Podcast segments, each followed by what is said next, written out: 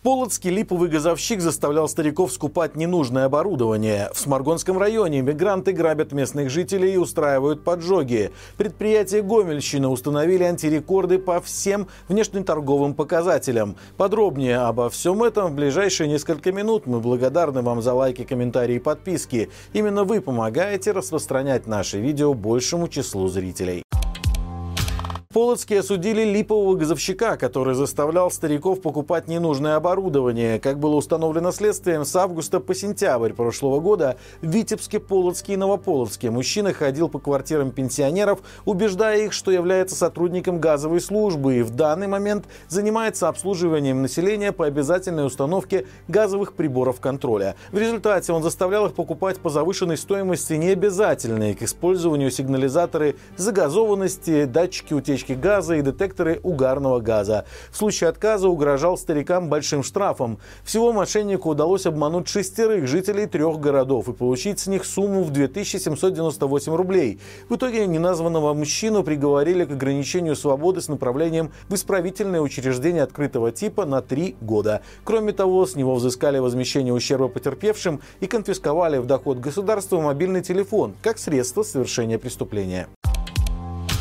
Сморгонская пограничная группа просит белорусов помочь отлавливать мигрантов. Увидели неизвестного в погранзоне, звоните пограничникам, пишут они в своих социальных сетях. Силовики жалуются, что вблизи государственной границы Беларуси участились случаи появления граждан афроазиатского и кавказского региона, которые преследуют цель умышленно нарушить границу. Кроме того, эти граждане совершают кражи и поджоги в приграничных населенных пунктах, в связи с чем жителей призывают быть максимально бдительными и сообщать о всех замеченных замеченных подозрительных людях. Особое внимание силовики просят уделять появлению беспилотных летательных аппаратов, а также обращать внимание на транспортные средства с регистрационными знаками других регионов Беларуси, иностранных государств и служб такси, которые находятся в пограничной зоне или пограничной полосе. Очевидно, что все это последствия искусственно созданного режимом Лукашенко миграционного кризиса. Судя по всему, Беларусь приняла решение остановить напряженность на границе с Евросоюзом, но при этом контроль над отдельными группами мигрантов был потерян.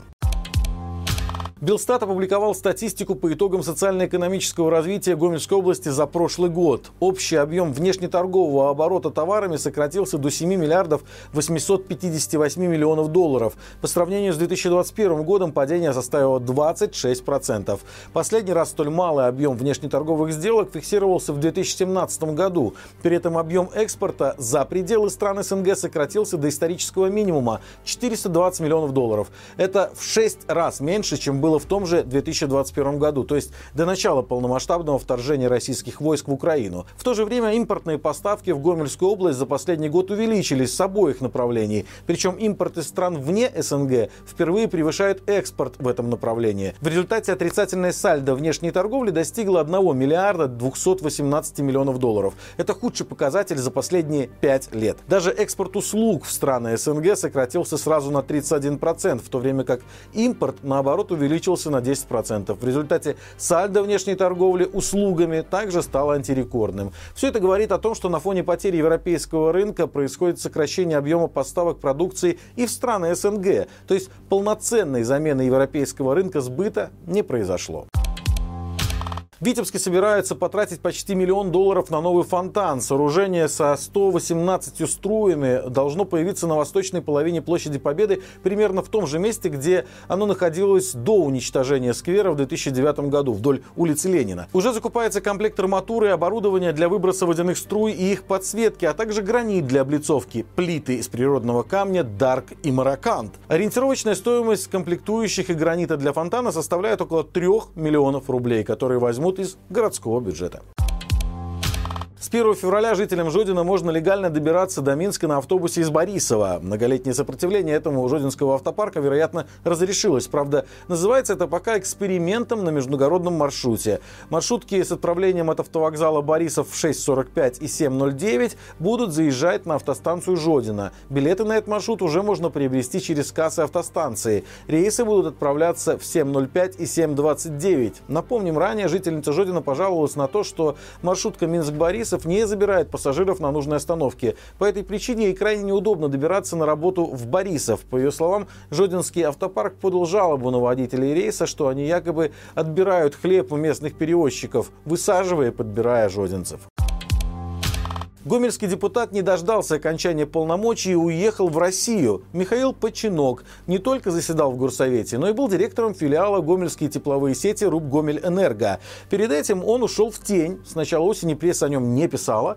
Как стало известно флагштоку, в конце осени 2023 года он неожиданно для подчиненных уволился с должности руководителя предприятия по собственному желанию. Его супруга Наталья Починок тогда же уволилась с должности начальницы сервисно-расчетного центра энергосбыта. Срок депутата депутатских полномочий Поченка еще не истек. Как формальный представитель избирателей Советского района Гомеля он должен проводить приемы граждан и помогать решать их проблемы. Но, как уточнил Флагшток, свои депутатские обязанности Починок не исполняет. На звонок от имени избирателя, который хочет записаться на прием к депутату, в администрации Советского района Гомеля ответили, что тот уехал в Россию. Последнее упоминание Поченка было зафиксировано в газете Гомельского горосполкома 6 сентября. Тогда он с пафосом рассуждал о том, как важно быть патриотами и трудиться на благо Родины. И это все на сегодня. Друзья, хочу напомнить вам о том, что с нами можно безопасно делиться историями через наш анонимный телеграм-бот. Адрес его вы сейчас видите на своих экранах. Его также можно найти в описании к этому видео и в наших социальных сетях. Если вам есть чем поделиться и вы считаете, что это требует внимания наших зрителей, пишите нам. Мы обязательно об этом расскажем, учитывая все меры вашей безопасности. Спасибо, что стоите с нами. Именно благодаря вам нам удается доносить правду до большего числа жителей нашей страны. До встречи завтра и живи Беларусь! Cheers.